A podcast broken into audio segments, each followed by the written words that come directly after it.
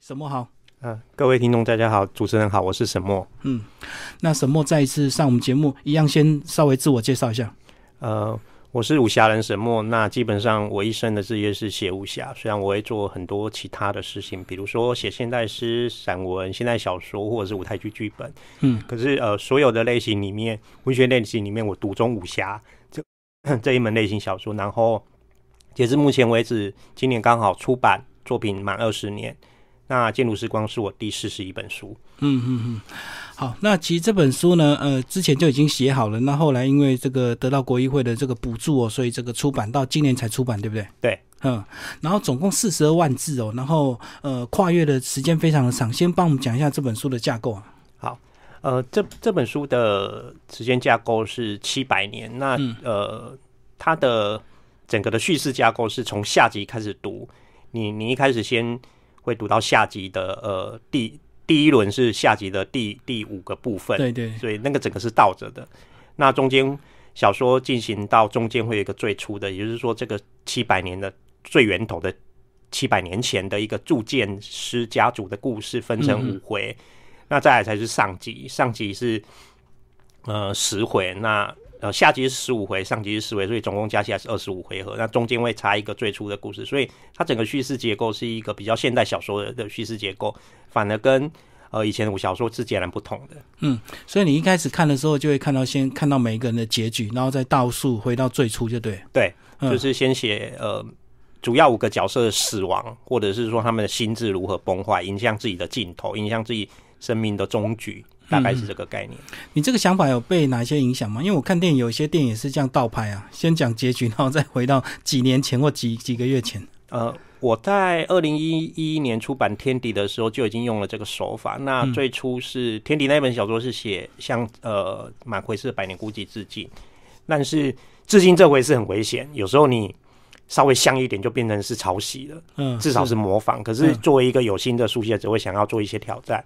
那我非常喜欢欧龙的电影《爱情赏味期》，它其实就是倒着拍的。那最近这一两年，台湾有一个导演何卫廷拍的《幸福城市》也是这样，先拍结局，然后才会拍到最初的样子。嗯，那呃，所以这个结构基本上一开始是从天地就已经确定，我有这种是呃逆时叙事倒着写的的一个自己在武侠的算是创举吧。对，然后当然进入时光又加了很多元素，比如说。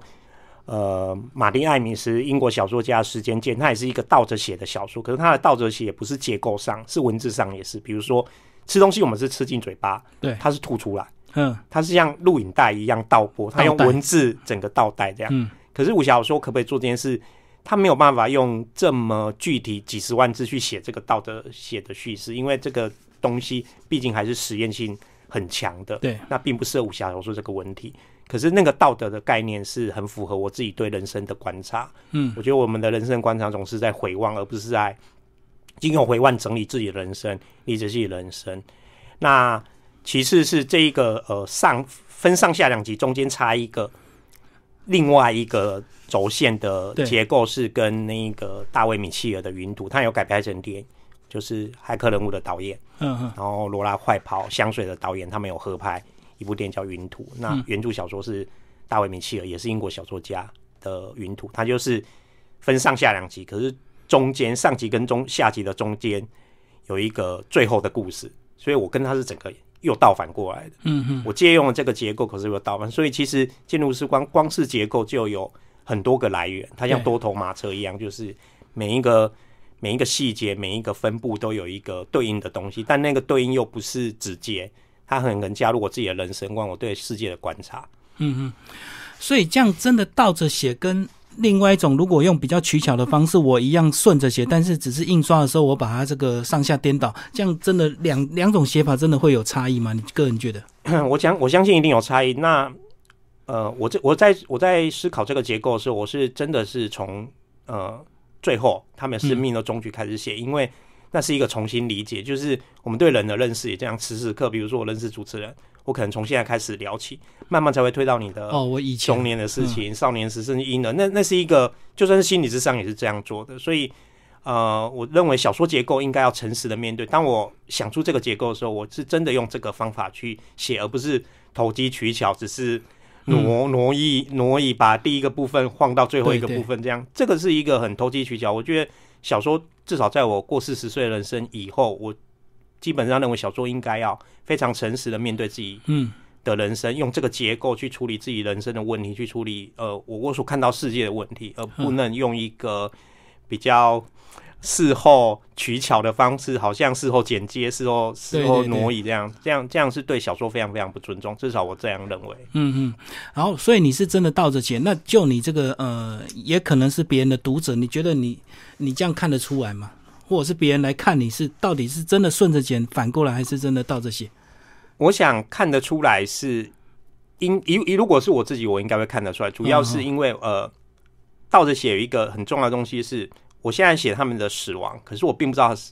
在他们死亡之前的，比如说五年前他们发生什么事。那时候还没写。对，那那时候我完全没想，我是它是一个这个这个结构是一种挑战，是因为它很可能失败。那我有某些机运跟坚持才可以把它写完。对对对，就这个东西是很容易失败的，因为你根本不知道他们前面发生什么事情。那所以这些前面所发生的事情，真的是一个历史的爬书，是倒着想他们。为什么会走到这个人生毁坏的局面？所以一点一点推推回去。可是在这个推的过程里面，会有一些重复的东西。对对，那个重复是刻意的。嗯嗯，也不是说刻意，应该说自然出现。就是因为我并不知道他们发生什么事。比如说，他们现在练的这一套剑法，到最后已经发展到几十招，可是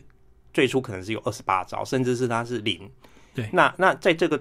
推论的过程里面，我反向推论过程，我就会必然呃在前面的部分先讲到他们。呃，小说一开始讲他们那个那个成剑法已经完成了，可他怎么变成完成呢？就会一点一点的推回去，就会有一些很重复性的，对对对，没错，结构或者是文字在讲述这件事情，在讲述他们自己的人生，那个一定是倒着写才会出现。如果你是顺着写，你会把那些东西删掉。哦，对我我觉得这个光是这个就看得出来，而且那一个重复是有意义的。呃，我我当然可以在编辑的时候，因为毕竟这一本小说我。出真的出版又看了很多次，我可以把它修掉，但我并没有修掉，是因为我觉得时间是重复的。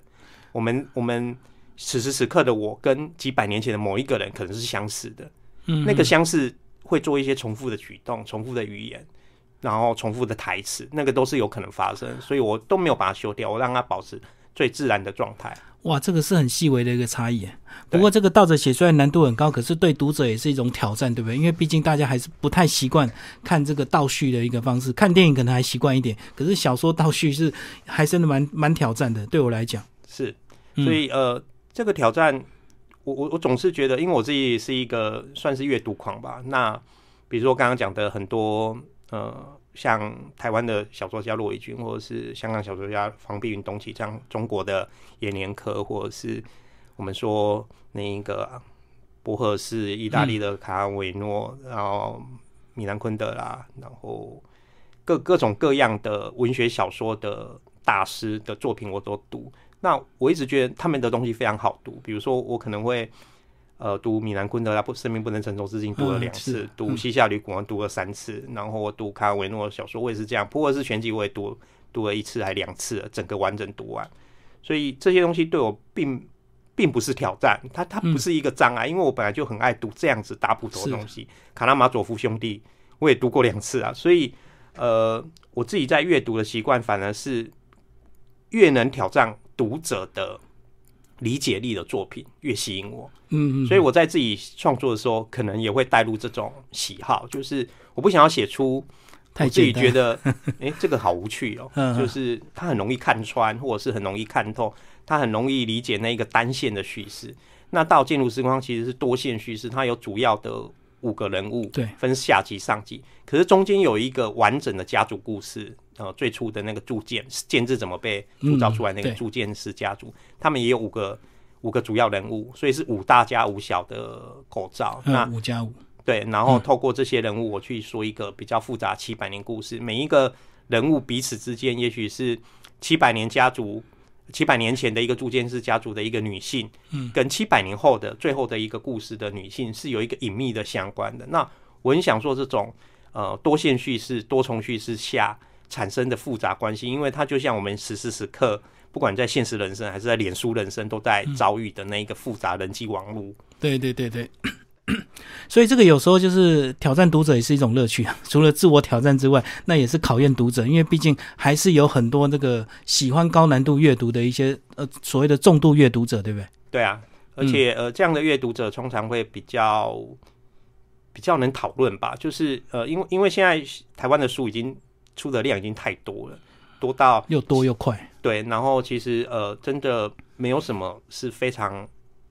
呃。大众的东西，大家都是分众，都是小众。只是有些人的书也许卖的特别好，他还是可以卖一万本，他还是可以卖两三万本。可是整体的那一个量都是往下跌的嘛。包括应用是，其实应用的书籍也没有像以前那么好了。那在这样的时代里面，台湾有呃各种多样的分众的状态之下，怎么样去写出自己真正想写，然后又找到自己的同好？我觉得现在写书，呃，出版书写写书是一回事，出版书是另外一回事。出版书对我来说比较是这个世界上还有没有人对文学的各种形式，尤其是武侠的各种形式、各种创作创新的方法有兴趣的同好。也许出版对我来说最重要的意义，反而是找到这些同好。嗯，那这些同好可能非常少。对，没错，少少的很可怜。可能也许可以这么说，可是对我来说，有这些同好可能就已经很值得去做出版这些事情了。哦，这些铁粉会跟你热烈的讨论，就对，然后很小众。嗯，那其实像现在出版，其实大概一个月之内，如果超过之后就不太，他们对他们来讲就不算新书了，对，马上就下降，马因为下个月又有新书要推出来。对啊，嗯，现在现在的书的呃呃生命力其实很短的，所以呃。但是因为我这一本是四十二万字嘛，那四十二万字会很难在一个月内里面有一个多多少的突破，因为光是要大家一概一个月内读完四十二万字可能就很困难，所以基本上出版社跟我都会把它比较定义是至少我们也许是两三个月来看看它的回响。好，那接下来沈墨就来帮我们讲这个呃这本书的五个主角，好吧？这个五个主角，呃，他们都有各自的一个故事。可是这个看到你这个介绍，其实这五个基本上都还是算悲剧，是吧？嗯？呃，对，嗯，应该应该说我对喜剧跟悲剧的 理解有自己的一套，就是死亡算悲剧吗？嗯，对我我会第一开始就是丢出这个，算是用呃。五个人物的镜头，五个人的死法，告诉在在质疑这件事。实也许死亡未必是结悲剧，因为对，比如说里面的魏狂魔，他是一个很平庸的胖子，嗯，可是他生下来就是血缘，让他成为一家之主，一个门派的掌门人。这是血缘的赠予吗？血缘算是赠予还是诅咒？就是他他他他的能力没办法支付这个，可是他生下来就是，所以他要去做这件事。他天生是一个悲剧人物。但是问题是，他做的很多事情，比如说他跟自己的老婆相处，他爱他的太太，嗯，然后甚至是痴迷的。可是问题是，他的太太选择他，只是因为他是一家之主，他是一个门派的继承者。对。然后他甚至他们两个之间的呃私呃私人关系，或者说床上关关系，也是为了怀孕而产生的。哦，就有点这个像是这个。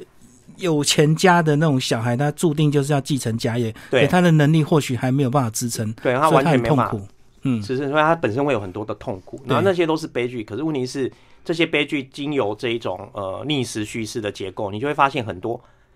带着喜剧的嘲讽的效果。因为他可能，嗯，当你倒着读的时候，你会发现哦，他好悲剧哦。可是你读到比如说上集他的故事。你会发现他在说他多爱他的太太，可是问题是我们已经知道他的镜镜头了。我们知道他后来跟他的太太是离几乎是冰冷的，没有任何相处的，然后甚至是彼此毁坏的。那所以当你读到上集的部分，就发现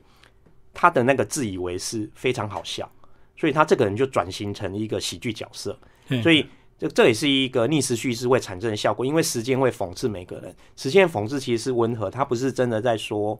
你就是这么无能，而是每个人在时间里面都是无能，你都是会坏、会毁坏。曾经以为你曾经以为是非常非常重要的事情，可是经过几十年以后，它可能一点都不重要。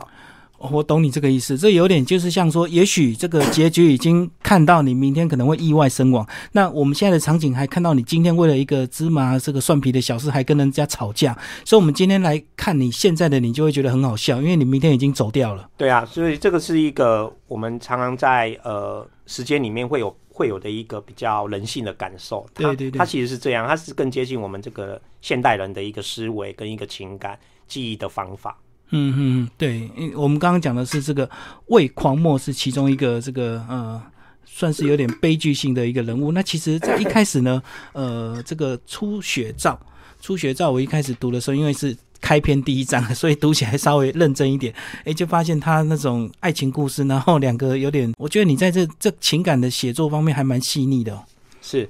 嗯，武武侠武侠小说以前呃，虽然会有各种人物。对，大概什么金庸、古龙、王力、文人都会有各自的典型人物。可是，典型人物这件事，意思是说，他有一个典范，然后或者是一个基本的结构。就套路，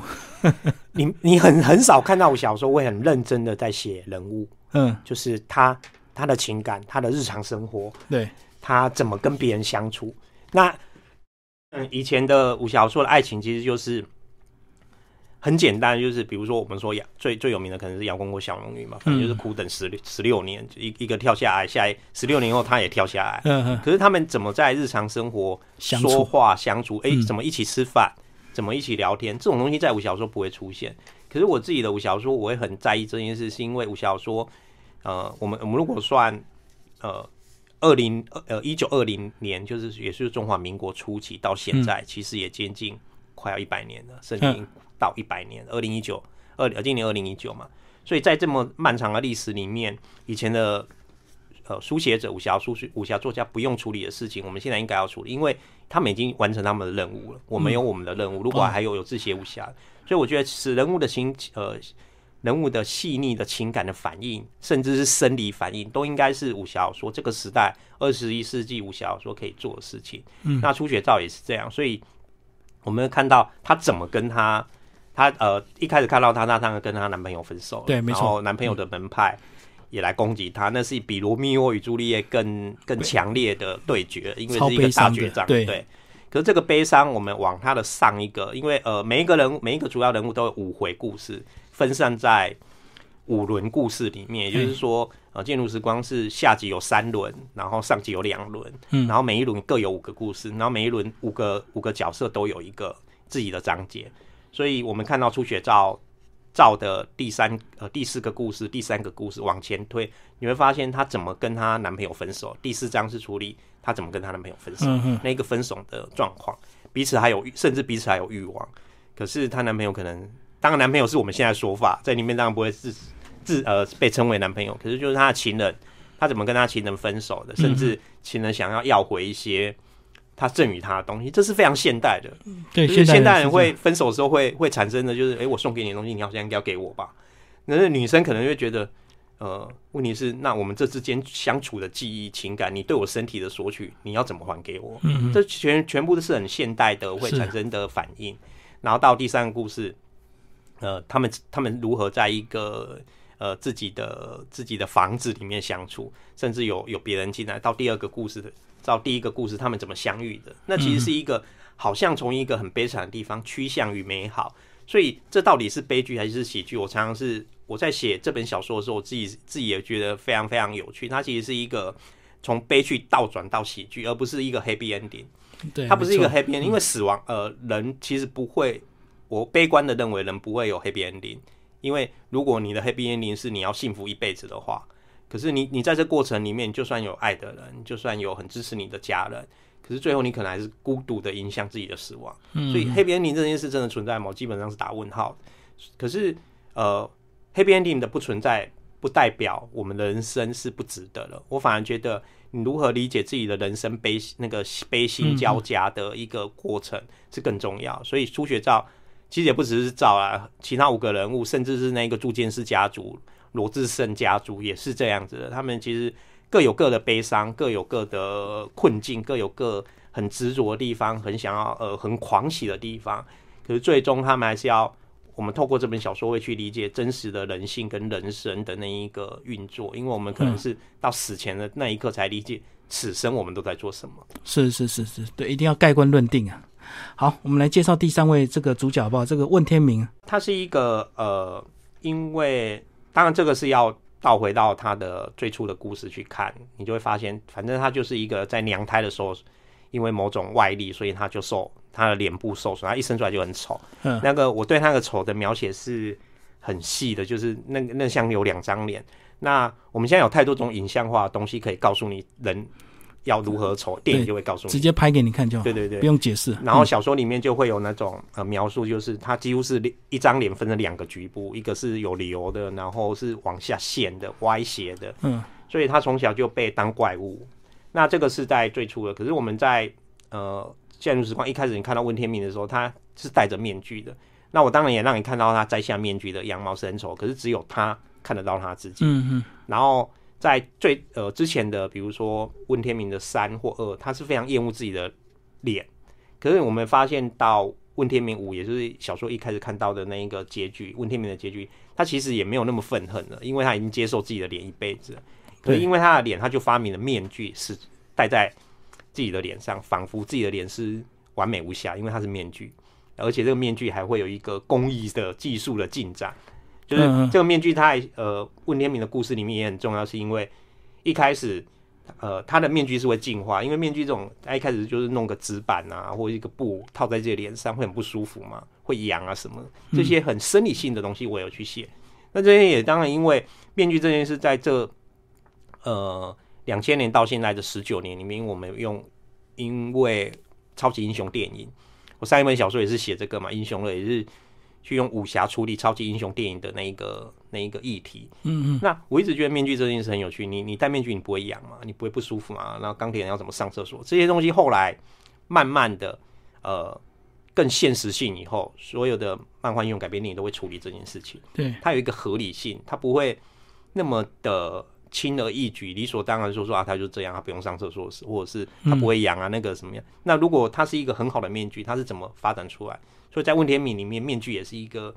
要相，然后他自己的丑陋，他怎么跟自己的丑相处？嗯然后别人又因为他的丑欺负他，所以他从小再加上他的亲人离开了，他最重要的三个亲人，包括他师傅都离开，都所以他从从年轻的时候就有一种复仇的渴望，然后他是一个像哈姆雷特一样的角色，嗯就是带着那一种强悍的复仇意愿，要摧毁一切。可是到尽头，他因为呃还没有那么老，在我的想象里面，他可能四十岁、五十岁而已。可是因为长期的透支、练武的透支，所以他身体已经毁坏。但他遇到一个他真心喜爱的少年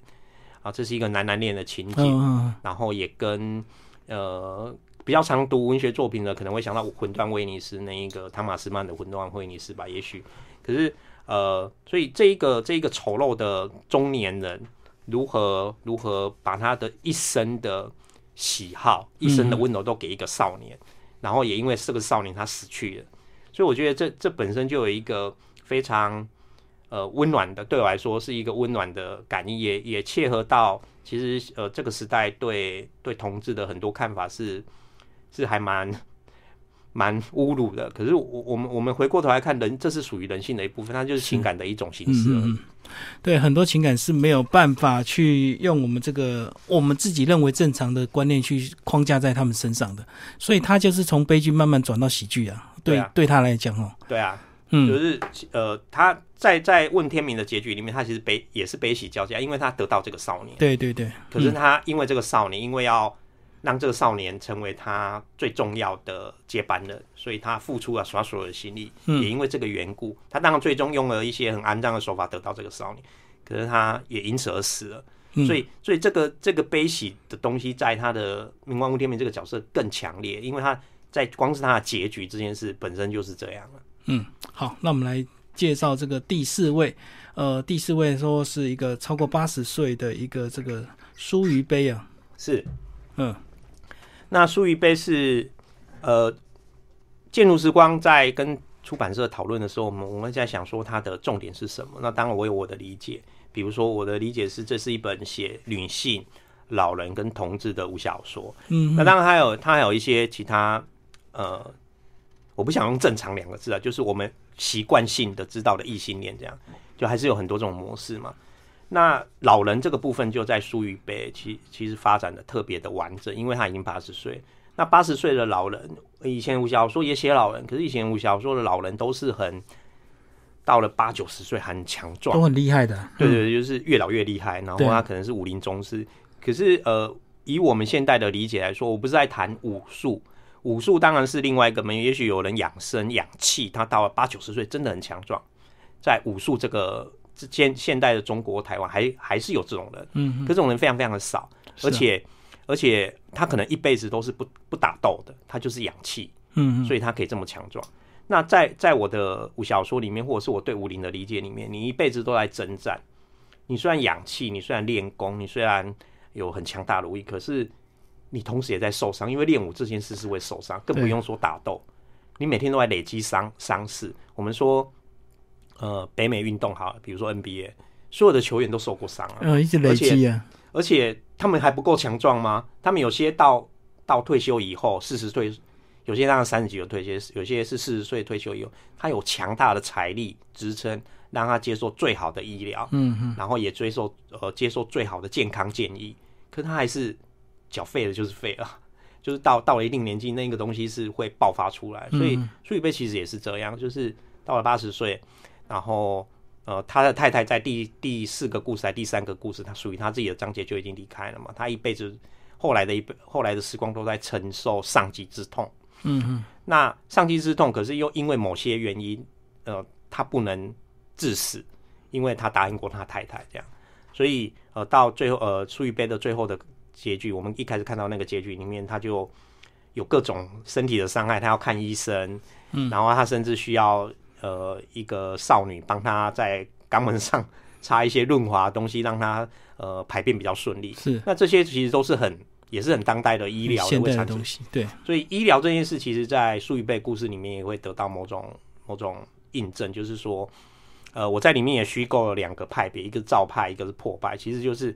概约来论，它其实就是所谓的现在的中医跟西医啊。就是如果呃，当然我是用理念上来发展，我不是真的去写中医跟西医，我是概念上，一个是比较强调强就协调的，嗯嗯，一个是讲究立即效果的，然后是用。呃，你有什么病根，我就切掉什么病根的方法去处理，是破派。然后赵派的故呃赵派的那个疗法，就是在苏玉贝这里运用。然后可是他老了就是老了，医疗 再怎么强大，对啊，你是一派之主，你还是会影响那个死亡。不管你多有钱多有权，时间到就是时间到，所以他也在迎接自己生命的终局，同时又在处理他自己的家族问题，他的儿子跟。媳妇因为一个照顾他的少女产生的间隙，然后那是一个外遇的关系。那外遇这件事情，在我小说也极少处理到，就是外遇关系，大概就是很直接吧，就就情欲上的东西要要有就有。可是外遇怎么发生的？人面对外遇会会会有什么呃反应？这些东西以前也没有处理。那我会在树一杯的儿子里，呃，他处理他自己儿子的问问题里面，呃，放入这样的很现代情。男女情感关系的东西哇！我听你讲了这个四段这个主角的一个故事，我发现几乎都是现代的一个关系耶，所以只是你巧妙的用武侠小说的一个手法来呈现，但是其实背后都跟我们现代这个环境跟现代人的关系是相似的。对，因为呃，我对武对以前的武侠小说一个，我当然有很多不满，当然武侠以前武侠前辈对我有很多影响，可是同时。呃，过了到了二十世纪，我们发现以前武侠小说很多不真实的地方。嗯这也不是我自己的评价，是大部分不想读武侠小说的人会有一个，就是他他很虚无啊，他不是真的。啊。比如我就写一个很真的武侠小说。那个真不是说它是一个呃真的，比如说是中国呃清朝明朝的真有那个历史时代。我的武侠小说是架空的，可是我武侠小说是充满当代生活、当代体验，就是你在里面你会看得到。你周边的人，甚至你自己，就是就是这样活的。你你可能你的爷爷奶奶真遇到老的伤害，你的朋友，你本身可能是爱的同性别的，你有多大的苦楚无法宣泄？你是一个女性，在台湾呃看似男女平等的气氛里面，其实女性遭受到的不平等对待还是非常大的、非常多的。那这些其实都是当代生活、当代体验。那唯有武侠小说可以这么。虚构一个时代，虚构一个世界观来承载这些很当代生活的体验的做法。那我觉得这个武侠小说可以把这些事情做得更好，因为当你必须写实的时候，比如说你要写现代的台湾，你可能要符合现代台湾。例如现在是大家要拿四位新手机，不能说我们现在用 BB 扣这样，因为这是二十一世纪，它有一个呃现实上的合理。可是武侠小说可以不用管这个合理，对，没错，我们只要。虚构一个具体、巨细靡遗的世界出来。可是我们不，我不会有，我不会写到手里面有手机，虽然里面有一个类似录音笔的呃仪器，然后器具，可是那个是另外一个另外一个发展。那它它有它的逻辑存在。可是武小说它毕竟是虚构小说，虚构小说最美好的事情是你可以虚构一整套东西出来，讲你真正想讲的现实。而那个现实是另外一个现实，它是一个超现实，可这个超现实也是超级现实，对，它其实是并存的。嗯，好，那最后第五个主角一定要再介绍一下，这个呃是一个女侠福非凡，是，呃福非凡是一个，呃在建筑之光一开始你就看到他，他带他的儿子跟他的徒弟，然后然后可是他儿子在徒弟跟面临危危难的时候，他正在练他的剑，他练。他的剑法正要大成，那这一套剑法是跟铸剑师家族，他是从铸剑家呃铸剑师家族一呃有有一定的连连接关系，对对，然后他练他我们在他的中局里面看到他把这个这一套剑法练好了，然后呃练好以后，他就想发现他儿子跟徒弟遇到险难，而且这两个很孤独的，没有因为长期跟他一起流浪，他就是一个到处到处挑战。呃，剑派，然后到处练剑的一个一个女性，然后这当然很女强人的设定，然后因为她有她自己的毕生追求，她追求不是情感，不是家庭，而是一门技艺，一门技术，然后她想要把它练到最高。那这我也觉得是很当代女性的一个另外一个女性的可能性。可是当当她这样子做的时候，我们往前她的推会发现，呃。她她怀孕过，因为她有小孩嘛，所以她已经怀孕。怀孕的时候在江湖里怀孕，你要怎么生产？那怀孕的时候你会孕吐，如果人家孕吐的时候遇到呃灾劫难，因为在小说里面他就遇过，那你要怎么面对跟处理？甚至说女性这件事情在武侠里面会不会臭？嗯，就是你在你在流汗，你在江湖上你在生产的时候那一种那一种很险恶的环境你。你会不会发臭？你会不会呃尖叫、嘶吼、变得非人？这些东西也是呃武小说很缺乏。就武小说也不写生产，不写孕吐，不写怀胎，嗯，也不写妊娠纹，也不写小产，嗯，就这种这种东西通常通常不会被处呃细细致的去处理到。那建筑时光都会透过这些呃看呃非常真实的细节去承载他们各自的追求。那胡飞航虽然完成他的剑法，可是也因为一样剑法，你练你练任任何功，不管是文学，文学是一门技艺，或者是艺术，所有人都有职业病，那个职业病都会在你生命的后期发作出来。那胡非凡也是，他其实因为怀胎还动武的关系，在我的呃武小说里面，他其实就有后患，是那个后患在他创立门派以后就发生。所以其实虽然我没有写到他死亡，我写到的是他创立门派，可是其实他正迎接迎接他自己生命的终局。好，那刚介绍完这个呃剑如时光的这个五位这个主角，那其实呢还有另外一条支线，就是这个铸剑家族。我在这本书里面有单独五个章节，这个最初的呃时光一二三四五，是把这个家族也稍微介绍一下。好，那这本小说就其实可以分成三部来看，下集最初的跟上集。最初的这个章节里面有时光之一二三四五嘛，嗯，那它是一个铸剑师家族，也就是说。呃，这本小说有一个很重要的关系，有重要一个物件是环宇神风。那环宇神风是怎么造出来的？那在传统武小说里面也很少看到剑是怎么被造出来。包括你一开始总要有个石头，总要有个矿石，你才会你把它炼成炼成钢铁之前那一个你要进古风炉啊，你要怎么去操作这些东西，以前也都很少去提到。这样就是至少不是很有细节去提到，大概概率是会讲啊，比如说有人。练剑就投投炉啊，然后就产生一把剑，就很简单的。那我在写呃铸剑师家族的时候，铸剑师的家族的第一个头是罗志胜。那罗志胜在造剑，他是怎么遇到一个矿石的？然后这个矿石又有一定程度的奇异能力，嗯嗯，他会开发人的潜能，然后甚至呃罗志胜这个人就几乎是跟这一个矿石绑在一起，然后此生都被他影响，就感应啊。对，这是一种天人感应，这是一种你可以把它当做是一种外星人遗留的 人死合一这样。对对对，然后他就去去想我要怎么造出一把绝世无双的剑。那这过中间有过程，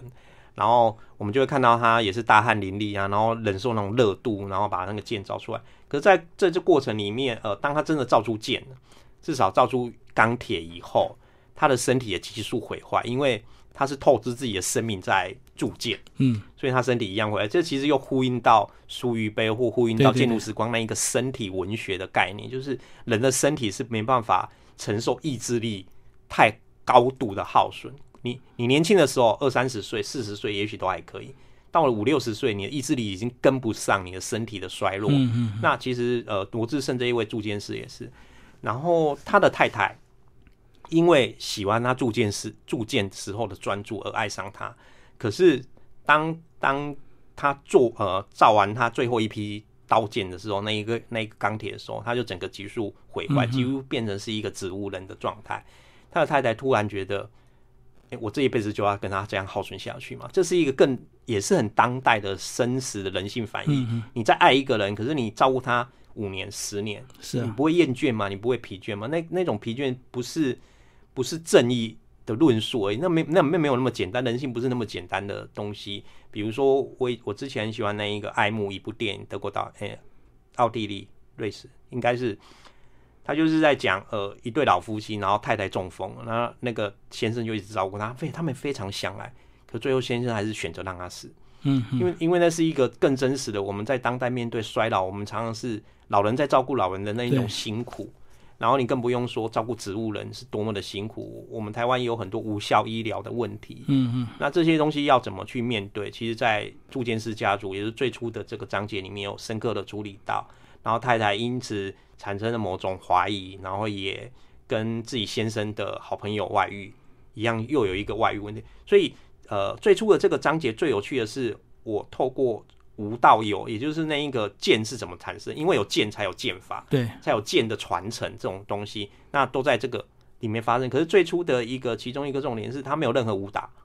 武小说可不可以没有武打？但是它仍然是一本武小说。嗯，那在最初的章节，这里面就是这样，它完全没有任何武打，可是它充满刀剑，充满概念，充满呃武各种对刀剑的探讨，那是另外一门技术。可是这个技术跟武学的技术是有一个密切的相关的。然后他们会这个家族有一些更复杂的关系，比如说呃罗志胜的儿子可能爱上他太太的妹妹，就是嗯嗯，就是侄子。侄子爱阿姨嘛？对，侄子爱阿姨，类似类似这样的这样关系，当然没有没有真的发生什么。可是这种情感关系更现代的、更复杂的、更更真实的情感关系，在我们周边都在上演。可是以前在武侠小说里面，情感是很单一的，嗯，就是不太会有什么很复杂的概念，就是就是很单一，从一而终的。然后要分手就分手，要在一起就在一起，然后那个完全没有过程跟细节，它就是一个。好像我要这样选择就这样选择，或者是说主作者安排你一定要爱上哪一个主角，你就会爱上他，然后你没有任何选择跟思维跟判判断的能力，就喜欢就在一起，不喜欢就分手这样子，然后就下一位。嗯，对啊，所以其实这个章节我看的很有意思啊，一颗石头静静的这个躺在河道上等待，等待它的主人把它提炼出来，然后变成一个神这个这个天兵神器这样子。是，最后什么把这个书呃这本小说再帮我们做一个总结啊？好。呃，我我想这本小说会有很多我们生活上的细节，然后那个生活上的细节是不会让你觉得呃，武小说是很虚无的，它是一种空虚的东西，它是一个真真实实存在于我们生活日常里面的一个状态，所以它其实是一个充呃一个写日常的武侠小说。我在我的后记也想到武侠的极尽是日常，是因为武侠以前没有日常这种东西。我们不知道人是怎么活的，我们不知道人怎么生活，我们只知道他不断的争霸武林，然后要要要拿到天下第一的位置，要达到最好的刀剑、最好的宝、最多的宝藏。可实际上，现代人其实在生活里面会遇遇到更多柴米油盐这样子的数数物的问题。那这些日常是怎么运作的？这些日常可能会成为我认为下一轮武小说的养分，也就是。当我们越能处理这一些日常，越能理解我们人怎么活在这个很困困苦的当代，那一种人的现代的困境，我觉得这也是一本困境之书，就是不断的写人如何面对自身的问题，面对自己身体，面对生老病死，面对亲人的离开，是种种的非常呃具有当代关怀的武侠小说。嗯，好，今天非常谢谢沈墨为大家介绍他的这个新书哦，《剑如时光》，然后联经出版，谢谢。呃，谢谢各位。